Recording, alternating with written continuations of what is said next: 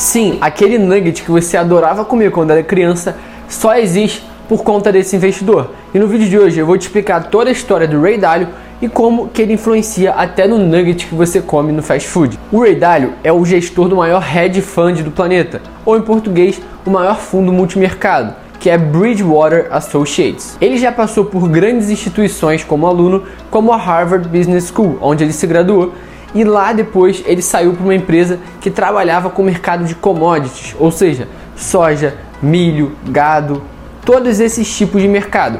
E o que aconteceu? O Ray Dalio trabalhou em uma empresa chamada Sherson por anos. Só que o Ray Dalio aconteceu que teve um fenômeno um pouco curioso. Ele deu um soco na cara do chefe dele e foi demitido. A partir desse momento, ele decidiu sair de lá e fundar a própria empresa, que se tornou o maior fundo do planeta, justamente a Bridgewater. A história dele é resumida em vários lugares aqui na internet, mas o melhor de todos para você encontrar e estudar a história desse grande investidor é o livro Princípios, que ele escreveu justamente resumindo os maiores princípios dele de vida. E um grande ensinamento desse gestor é justamente você ter sempre os teus princípios anotados.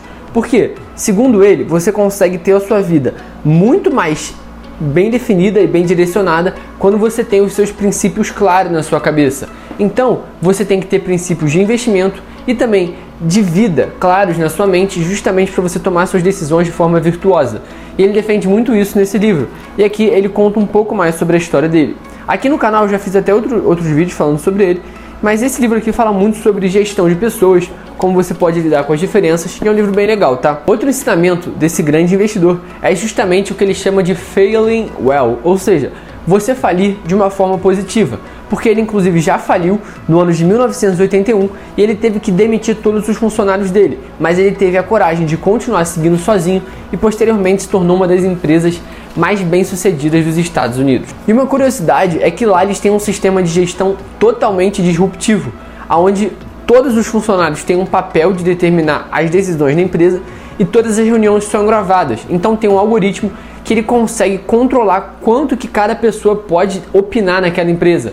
Então, por exemplo, se o Joãozinho da esquina, ele é um cara mais arrogante, mais irritado, aquela opinião já vai ser interpretada pelo algoritmo como a opinião de uma pessoa mais arrogante, assim como uma otimista ou de uma pessoa mais imparcial. E ele também escreveu o um livro chamado Big Debt Crisis, que é esse daqui, um livrão bem grande, ó, até barulhento.